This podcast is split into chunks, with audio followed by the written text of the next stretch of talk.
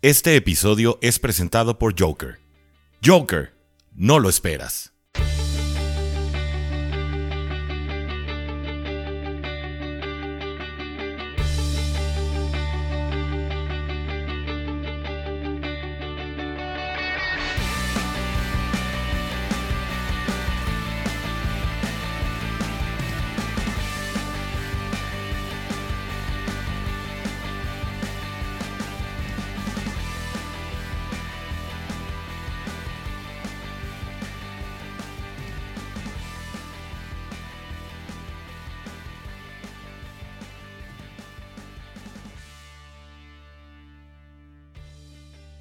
Buenos días, buenas tardes, buenas noches, dependiendo de la hora que estén sintonizando el programa de los Jaguars en cuarta y gol, donde los Jaguars no terminan y nosotros tampoco. Yo soy Germán Campos, dándole cobertura al equipo de Jacksonville te recuerdo como siempre las redes sociales arroba cuarta y gol Jaguars 4TA YGOL Jaguars y por supuesto la cuenta personal arroba GKB90 GECAVE90 en Twitter para resolver todas tus dudas sobre este episodio o de cualquier otro tema en específico. En esta ocasión tocó grabar el análisis del partido entre los Jacksonville Jaguars y los Indianapolis Colts haciendo colaboración con César García de cuarta y gol Colts Espero que sea de su agrado y disfruten este capítulo tanto como lo hicimos nosotros.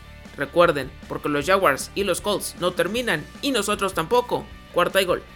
¿Qué tal a todos? Bienvenidos a un espacio de cuarta y gol donde la NFL no termina y nosotros tampoco. Les habla su servidor César García de Colts en cuarta y gol y tengo la fortuna de que me acompañe Germán Campos de Jaguars en cuarta y gol. ¿Cómo estás Germán? ¿Qué tal César? Pues más o menos después de lo que sucedió este fin de semana, pero antes que nada un saludo a toda la audiencia de Colts, de Jaguars y de la NFL en general. Pues ahora toca desglosar lo que sucedió en este choque divisional donde Indianapolis sigue teniendo hegemonía sobre Jacksonville. Así es, así es, un fin de semana de NFL más de la temporada y el enfrentamiento entre los Colts y los Jaguars que hoy vamos a analizar detenidamente, detalle a detalle, pero antes de eso vamos con un audio que les podría interesar mucho aquí en Cuarto y Gol. Todo lo que necesitas al instante. El futuro del supermercado está aquí. En 15 minutos te llevamos frutas, verduras, tus marcas favoritas y todo lo que necesitas. Envío al instante productos de calidad, precios justos, un mundo mejor y todo lo que necesitas en Joker. ¿Qué más quieres? Joker, no lo esperas. Bueno señores, pues vamos a entrar de lleno en el análisis de lo que fue el partido Jaguars contra Colts. Fue en Indianápolis el domingo pasado. El marcador final 23 a 17 en favor de los Colts. Un duelo de, digamos, la mitad de la división, ¿no? Los Titans se han despegado prácticamente para llevarse la división sur de la conferencia americana. Los Texans están muy abajo. Los Jaguars y los Colts son, digamos, lo de en medio. Colts con un poco de esperanzas todavía por ahí de meterse a los playoffs. Jaguars quizá, eh, digamos que sorprendiendo a algunos porque pues la, mayoría de la afición a la NFL igual y esperaba que fueran el peor equipo. A mí no me parece así. Este, me parece que han demostrado cosas interesantes y bueno, que más que llegar a este partido de los Colts después de haberle ganado quizás al favorito en la conferencia americana, los Bills de Buffalo. ¿Cómo, cómo veías tú que llegaban los Jaguars a Indianapolis, este, Germán? Fue un envío anímico haberle ganado a, los Buffalo Bills y más por el marcador que, se presentó un 9 a 6 que yo creo que ni el aficionado más optimista de Jacksonville lo tendría en su, en su presupuesto, en su calendario. A final de cuentas, creo que se han dado los triunfos contra equipos que a lo mejor no se tenían pensado y las victorias que sí tenías como que más o menos ahí en la bolsa se te fueron por diversas razones. Y este, este choque, de, de hecho en la previa lo, comenté desde un principio que iba a ser un partido cerrado. las líneas defensivas de cada uno iban a ser como que lo fuerte y lo que iba a definir todo iba a ser la, la, secundaria de cada uno porque en sí pues están pegaditas ahí en, en, los rankings. Siendo lo peor de la NFL, ¿no? o bueno, de lo peorcito de la NFL. Así es, 27 y 28. Y yo al principio, cuando ya iban 17-0 abajo, yo ya había tirado la toalla desde un primer momento porque les cuesta trabajo poder tratar de, levantarse luego a, los Jaguars. Pero sacaron fuerzas de flaqueza, mejoraron en defensiva. Los equipos especiales, eso sí fue un golpe bajo con lo que le pasó a Logan Cook, con ese touchdown que logra hacer Indianapolis. Y el ataque terrestre, puedo decir que James Robinson estuvo limitado, pero aún así fue efectivo en las pocas oportunidades que estuvo dentro del campo. Sorprendieron con, con Jamal Agnew, este jugador que ya no regresa patadas, eh, hace recepciones y ya también ya lo usan para estos acarreos y que fue uno de los tantos que ya, puede presumir. ¿no? Haz de cuenta en los Jaguars. Así es, así como como un todoterreno, esa navaja suiza a lo Samuel, así es lo, primero que se me viene a la mente también de con este tipo de jugadores, que es lo que se estaba esperando más con la Vizca Chenault, más que con Jamal Agnew, que es un recién llegado al equipo y que lo han ido adaptando debido a las necesidades. Me sigue llamando la atención que le están dando mucho juego a Dan Arnold, hasta desde su llegada hasta la fecha, es el el target principal o el, receptor con, más este, atrapadas. Y eso es mucho que decir para un tight end, porque es difícil para que, en esa posición logren destacar tanto. Muchas veces nada más esperas que tengan dos, tres recepciones y su touchdown y ya se acabó. Esta, este tight end ha tenido buen, buena utilización, lo que no había experimentado en Arizona y en Carolina pero creo que van por buen camino. La línea ofensiva se me hace que sufrió muchísimo eh, para poder contener a, toda esta línea poderosa que tienen los Colts. Y Trevor Lawrence se le vio de nueva cuenta precipitado. No hubo otra vez estas entregas de balón, pero tampoco hubo pases de anotación. Eh, eso es lo que también me da a entender que le sigue costando trabajo poder mover las cadenas. Ese playbook como que todavía no me convence.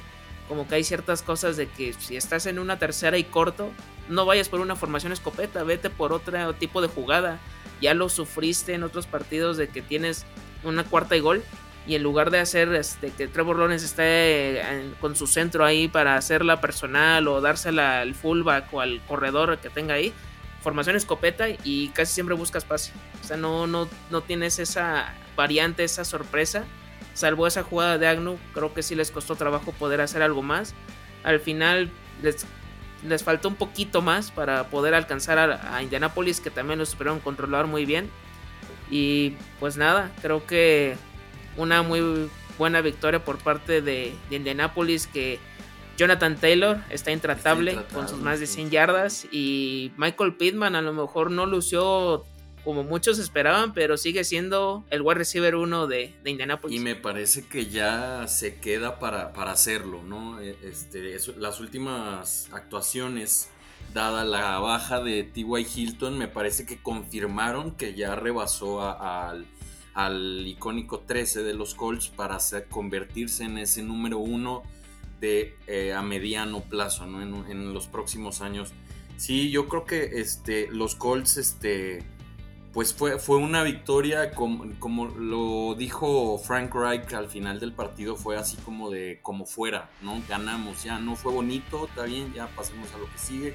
La verdad, yo estaba contigo, este, no pudimos eh, hacer la previa juntos, pero yo, yo estaba seguro de que iba a ser un partido este, apretado. La verdad es que no, no veía cómo los Colts pudieran tener una, una ventaja así como la que llegaron a tener contra los Jets. De hecho, muy bien, como dices, empieza el partido, se ponen este, arriba por, dos posiciones, por dos touchdowns los Colts. No, me parece que fue por dos posiciones. Y este, otra vez se caen, ¿no? Eso que les ha pasado con los, aunque le ganaron a los Jets el Thursday Night Football anterior de la semana pasada, le permitieron regresar a estar prácticamente a, dos posesiones después de estar arriba casi por 30 puntos. Les pasó contra los Titans en esa derrota que prácticamente los dejó fuera eh, por la competencia de la división. Les pasó un poco más temprano en la campaña cuando iban ganándole a Baltimore en el Monday Night Football y les dan la vuelta para perder. Entonces ya van cuatro partidos en donde empiezan cómodos la ofensiva de los Colts y después no tanto porque la defensiva no pueda parar, sino porque la ofensiva no puede mantener ese ritmo, los alcanzan y en dos ocasiones ha llegado a ser para, para revertirles el marcador, en las otras dos lo han mantenido. Yo la verdad, honestamente, este, creo que me quedo con pocas cosas positivas, como lo que bien dices, este, Jonathan Taylor me parece que se está convirtiendo en una estrella en la posición de, de corredor este, ya lo pondría a la altura de lo que es este, pues Dalvin Cook, Alvin Camara, este, Christian McCaffrey de demasiadas lesiones, pero lo pondría al lado de él. Si me diera más regularidad McCaffrey, lo, lo pondría arriba de estos tres. Todos estos debajo de Derrick Henry, que ahorita claramente pues no, no está siendo protagonista porque está fuera por un tiempo por lesión, pero Jonathan Taylor me parece que ha sido un total home run en cuanto a eh, la selección de, segunda ronda que utilizan por él. Entonces me quedo con eso positivo, además de lo de Pittman. Y bien dices, eh, hubo ahí un poco de actuación destacada de parte de la línea defensiva de los Colts. Quiripay, Dayo de Jimbo, los dos novatos de primera y segunda ronda, me parece que están empezando a despertar y el problema es que uno como aficionado a los Colts creo que podría, podría pedirles que no es no solo queremos que sean el futuro, sino el presente. O sea, necesitamos ese pass rush para que los Colts puedan llegar a, meterse como serios contendientes siendo un comodín.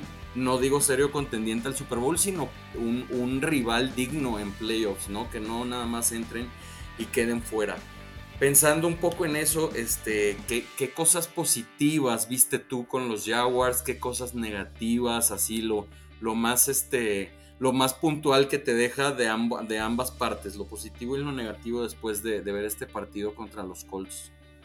De lo positivo es ver que James Robinson, que a pesar de que está en este trabajo limitado porque venía de su molestia en el talón de semanas anteriores, Creo que se mostró bien. Se, demuestra que es el arma más importante a la ofensiva de, Jacksonville. Junto a Dan Arnold, el mismo Jamal. Que hay que decirlo, yo la verdad no me esperaba algo así. De hecho, en la era del Super Bowl es el primer jugador que tiene un touchdown de regreso de patada por carrera y por recepción. Pero creo que hay, hay que destacar ese aspecto. Me preocupa que no haya un wide receiver 1, o sea, no haya un alfa como tal. Y yo espero que ya terminando la temporada empiecen a, buscar a jugadores que ya están en último año de contrato, que ya se sabe que no van a poder seguir, estilo, no sé, Allen Robinson, se me ocurre que regresa otra vez al equipo, el mismo Mike Williams, que también ya va de salida de los Chargers. Algo así me gustaría porque Marvin Jones con toda su experiencia creo que sigue siendo como ese complemento, ese, wide receiver 2. Por eso siempre estuvo ahí a la par o a la sombra de Kenny Golladay. Necesitan algo más allá. La línea ofensiva pues eh, ahorita está parchada. No, no tienes ni a, ni a Brandon Linder ni a AJ Khan y ahorita estás recurriendo a los suplentes. A, a Tyler Shadley y a Ben Barch. Y con eso pues no, no te da de por sí la línea con los cinco titulares. Está por abajo del promedio y con todo esto estás sufriendo de más. Y ahorita ya lo estás, eh, lo, viste con los sacks que sufrió Trevor Lawrence. O sea, con la presión que generó el pass rush de, de Indianapolis.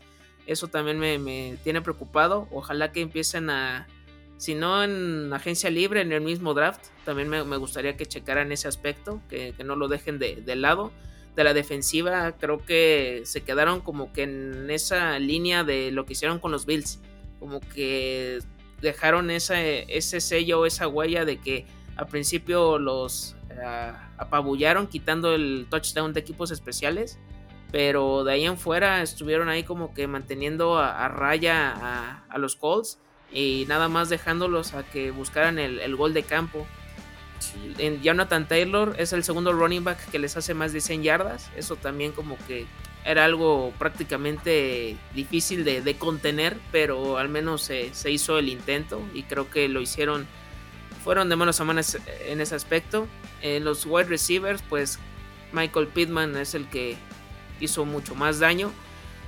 Viendo aquí los números del partido, eh, las terceras oportunidades, creo que es un asunto pendiente. Convirtieron nada más 5 de 15, un 33%. Eso también no, no me habla muy bien de, lo que puedes hacer cuando ya tienes una jugada definitiva y también muchos drops de los wide receivers. Em, el tiempo de posesión, 3 minutos más de Indianapolis, 33 eh, contra 27, o sea, prácticamente nada, pero eh, fue clave al final de cuentas. Matthew Wright, su punto extra fallado, eso también como que tiene sus detallitos de que tiene estos goles de campo larguísimos, pero falla el punto extra. Y esto también no, no puedes permitírtelo ante las pocas oportunidades que tienes para anotar.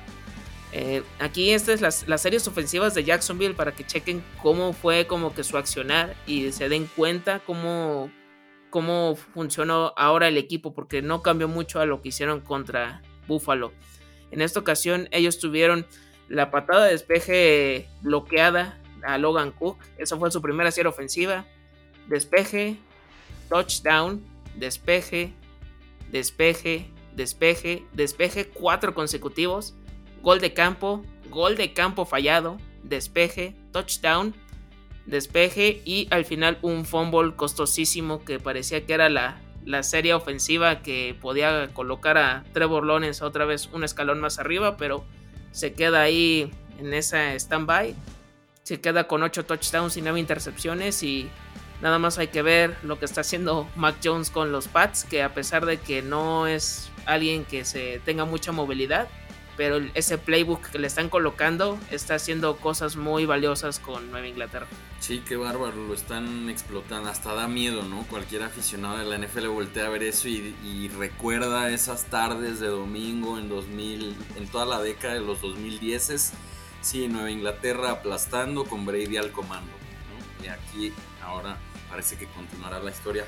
Este, yo también quería platicar un poco del panorama, lo que viene, pero es, eso que dices de los drives de Jacksonville, igual para Colts, la verdad es que fue un partido hasta eso, este, es como que medio atropellado, ningún este equipo podría decirse que jugó excelente, Colts siendo más efectivo en la primera mitad, Jaguar siendo mejor en la segunda, pero no concretando el comeback, ¿no? Entonces, igual Indianapolis, o sea, un dato que yo leí por ahí, en sus primeras dos ofensivas, este, ganaron 116 yardas totales, ¿no? Y en el resto del partido, 179. Entonces, casi, casi por nada.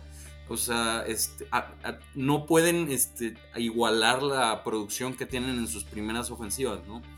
Eso, repitiendo eso de que los Colts se han caído este, en muchos partidos. Ya viendo hacia adelante, ya viendo este, un poco el panorama, lo vamos a, lo vamos a comentar Nada más rápidamente, escuchen por favor el resumen que les tenemos de la semana en cuarta y gol. Encuentra el podcast de tu equipo favorito y descubre lo más importante de tu próximo rival aquí, en cuarta y gol. Aaron Rodgers inmuniza a los Seahawks. Aún con Russell Wilson de regreso, Seahawks es blanqueado por Green Bay. Chiefs, ¿de vuelta? Mahomes vuelve a tener un juego extraordinario y dejan a los Raiders en la lona 41 a 14. Pase usted, no, después de usted. El primer empate de la temporada llega a cortesía de los Steelers y los Lions. El equipo del futuro, Mac Jones ha ganado 5 de sus últimos 6 juegos con Patriots y hacen pagar a Baker Mayfield y sus Browns. Washington madruga a Bucks, pero ¿a qué costo? Chase Young probablemente fuera por el resto de la temporada. Todo esto y mucho más en los podcasts de la familia Cuarta y Gol, donde la NFL no termina y nosotros tampoco. Búscalo en tu plataforma favorita donde quiera que escuches podcast. Y bueno, señores, regresamos aquí al análisis de Jaguars y Colts. Soy César García de Colts en Cuarta y Gol. Me acompaña Germán Campos de Jaguars en Cuarta y Gol. Seguimos analizando y un poco ya volteando a ver hacia el futuro, lo que viene, el cierre de, un poco el cierre de campaña ya es un poco más larga, entonces todavía se podría decir que estamos a, a cierta mitad de la temporada, pero ya más para allá que para acá. Entonces, los Colts van 5-5 con esta victoria ante los Jaguars. Mira, yo ya recuerdo perfecto el round table que tuvimos al principio de la temporada con Alberto. Saludos a Alberto de Alberto Romano de Titans en cuarto y gol. Eh, yo, eh, dentro de nuestras predicciones, yo decía que los Colts iban a ganar la división. Bueno, te, confieso aquí, Germán, les confieso a todos, o sea, tiene más o menos un mes que yo tiré a la basura toda predicción que tuve. La verdad es que ya este, estoy casado con la idea. Bueno, yo sabía que los Colts no iban a ganar el Super Bowl, ¿no? Pero estoy casado con la idea de que no son un equipo que siquiera podría competir, o al menos no lo han demostrado para competir en los playoffs. Pero viene su definición de temporada. Ya no se pueden ganar la división, eso está clarísimo. Estaba viendo eh, en unas estadísticas. La, en la conferencia americana, la temporada, pensando o bueno, tomando en cuenta los récords de los equipos ahorita, los Colts son el equipo que tiene el cierre de campaña más difícil en toda la conferencia y el que lo tiene más fácil son los Titans. Entonces eso prácticamente te da a entender que la división está hecha, los Titans se la van a llevar y podrían hacerlo con un buen margen hasta que termina la temporada. Pero los Colts podrían meterse a, comodín. vienen dos semanas brutales para ellos. Eh, juegan, eh, visitan Buffalo la siguiente semana y reciben a Tampa después. Entonces me parece que estas dos semanas son claves para Indianapolis. Si quieren ser un equipo competitivo en los playoffs, tienen que ganar, o sea, mínimo uno de esos dos partidos. Mínimo uno de esos dos.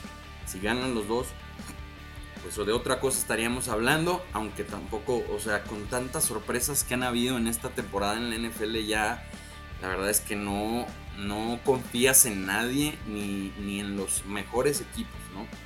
Este, tú, Germán, pensando en los Jaguars, el panorama que les viene, las semanas que, continuas que tienen en, este próximo periodo de casi cierre de campaña.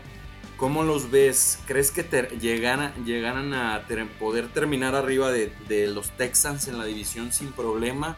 Y pensando un poco en el draft, eh, no sé, analizarían un poco este, esto, eh, o sea, como de queriendo tener una mejor posición en el draft para seguir reconstruyendo al equipo. ¿Cómo ves tú el, corto plazo, el panorama para el cierre de campaña de Jaguars? En el corto plazo, no sé si se llega a dar el número de victorias que yo di en la pretemporada, que yo oscilaba entre las 5 y las 6. Yo la verdad ya lo veo lejano. Creo que veo dos que son factibles contra los Jets y contra los mismos Texans, que sería la revancha. La revancha de, ahí en fuera los demás. partido de primer semana, ¿no? Que que Houston sorprende. Correcto, ese eh, partido que a lo mejor ahorita ya analizándolo creo que era entendible más que nada porque también Jacksonville venía de una récord de 1-15 y pues no creo que de la noche a la mañana o con dos partidos de pretemporada se iba a lograr algo, algo más allá con todo de que Houston tiene un equipo longevo y parchado y lo que sea, pero pues están sabiendo eh, disputar los partidos con lo que tienen, con Tyro Taylor, con Davis Mills, con ya se fue Mark Ingram, eh, Philip Lindsay, el mismo Brandon Cooks, o sea, como que están haciendo como que su lucha, pero no, no, no sé qué tanto les pueda dar. Ah, así como estoy viendo con estas dos victorias y alguna que se pudiera dar así como, no sé si al estilo de los Bills, así una campanada gigante, pero en una de esas se puede dar con un equipo que ya a lo mejor sabes que no va a llegar a playoffs, pero a, ver si se logran dar las cosas. Los siguientes dos partidos son contra los 49ers que acaban de ganarle a los Rams, que yo sinceramente después de esto yo no les veo ninguna oportunidad. Y después van contra los Falcons, que a pesar de que han sido un equipo como que irregular o no tan constante como uno pudiera pensar, pero creo que todavía tienen un poquito más de solidez a comparación de, de Jacksonville. O sea, tienen a, jugadores como Cordarel Patterson, que ahora sí, después de tantas temporadas en la liga, está haciendo bien las cosas. Con Kyle Pitts, que ya también está explotando. Y de ahí en fuera los otros partidos pues también están difíciles. Es la revancha con, con los Titans, con los mismos Colts. Los Rams también se van a enfrentar. Los Patriots. Entonces no, no hay mucho que de dónde maniobrar. Y viendo nada más esas dos victorias que se pudieran lograr, yo creo que asegurarían un lugar en el top 10 del draft. O sea, no me desagradaría que se queden ahí. Y creo que si están en el tercer lugar de la división, como es lo que yo tengo pensado, creo que es un primer paso para esta famosa reconstrucción. Y ahora sí ver con qué jugadores te quedas y con quienes ya no vas a contar para el, próximo año. Y ahora sí hacer el equipo alrededor de Trevor y saber de que me va a regresar Travis Etienne, a ver si DJ Shark quiere renovar contrato con el equipo. Y de ahí, ahora sí, ¿qué, qué wide receiver necesitas? A quienes quieres en tu línea ofensiva, a quienes puedes confiar. Está Walker Little, pero no le han dado tantas oportunidades como yo hubiera esperado. En la defensiva, creo que Andrés Cisco sigo esperando que le den más chance, que no, no se le han dado como uno pudiera esperar. Jordan Smith creo que ni ha debutado.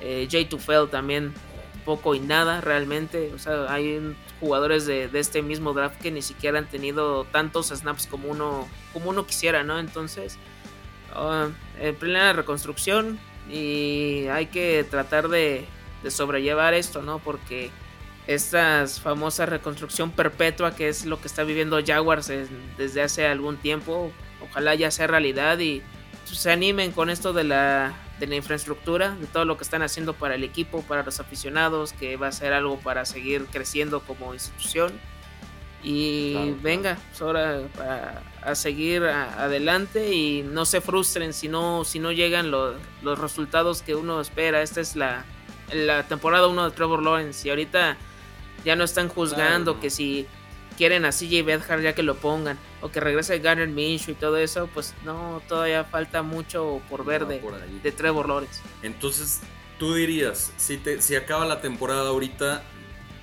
hablando del tema de Urban Meyer, ¿no? Vino su escándalo, la gente empezó a ponerlo así como de en la cuerda floja.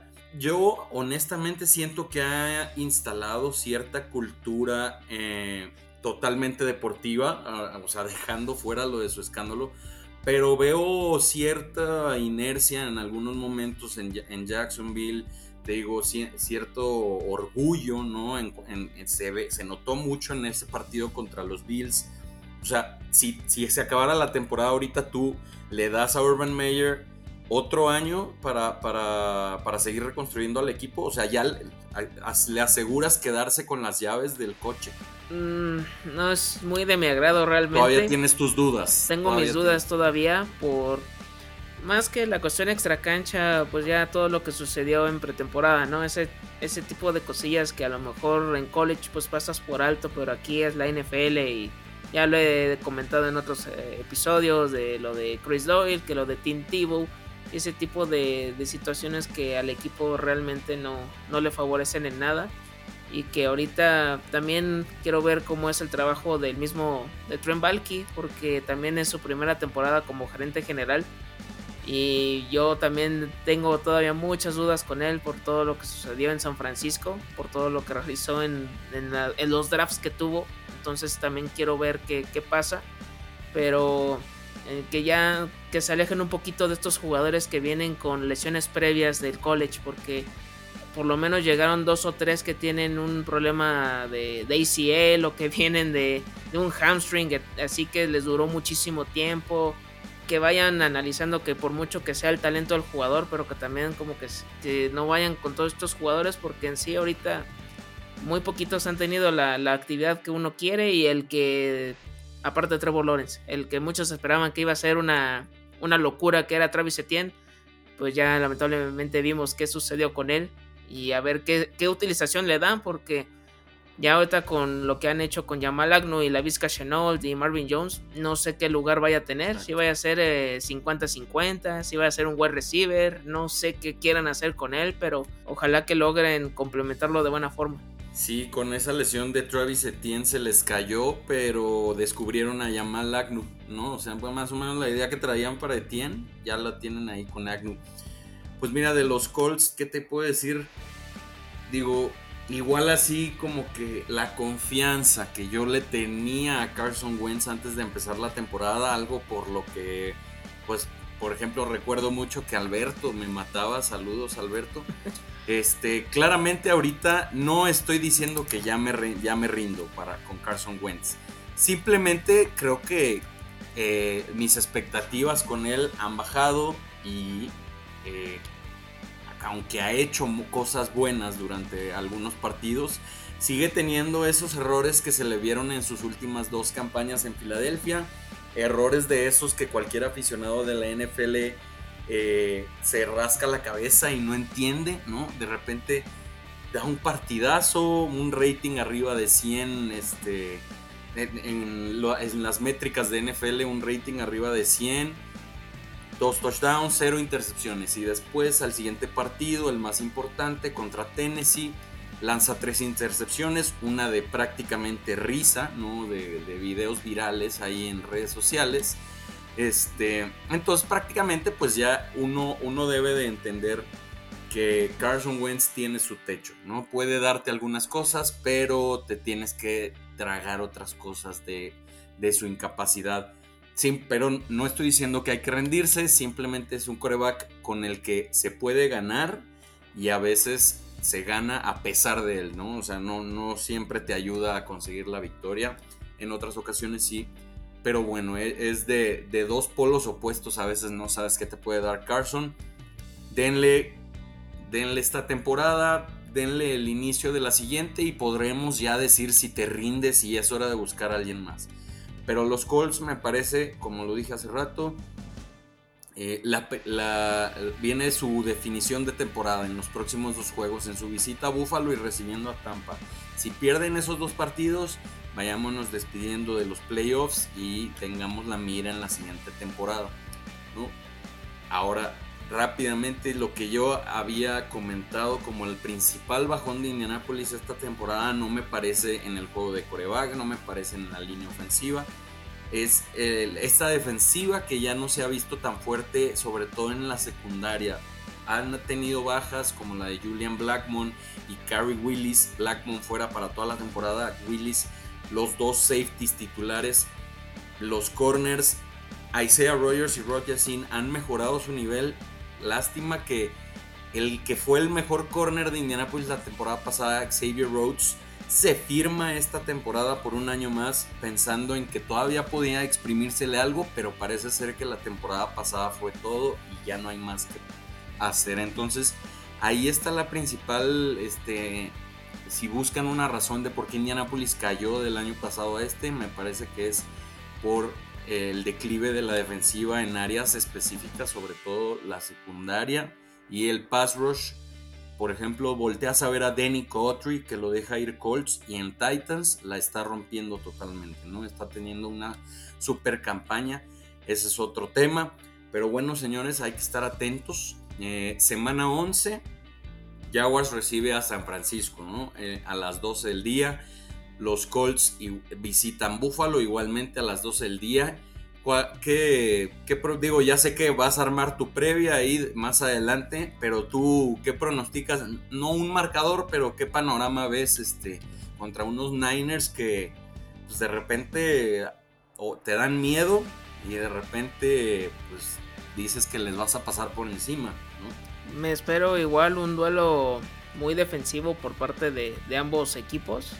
Pero creo que a pesar de que muchos critican a Jimmy Garoppolo, creo que va a poder ser más efectivo. Tiene más tiempo con, sus armas, con George Kittle que ya regresó de su lesión, con Brandon Ayuk, con Divo Samuel, con el Aya Mitchell que ya se estableció como un running back eh, confiable de una defensiva que tal vez no tenga las estrellas que uno espera, pero ya en, por ejemplo en los cornerbacks hoy la secundaria jugó bastante bien y creo que hay elementos también que se han ido recuperando de, lesión que, que, son importantes. Hoy Matthew Stafford se vio bastante mal y no sé, yo me espero un guion muy parecido al que presentaron hoy y pues duele decirlo, pero creo que sí va a ser triunfo para, para San Francisco sin, sin ninguna duda.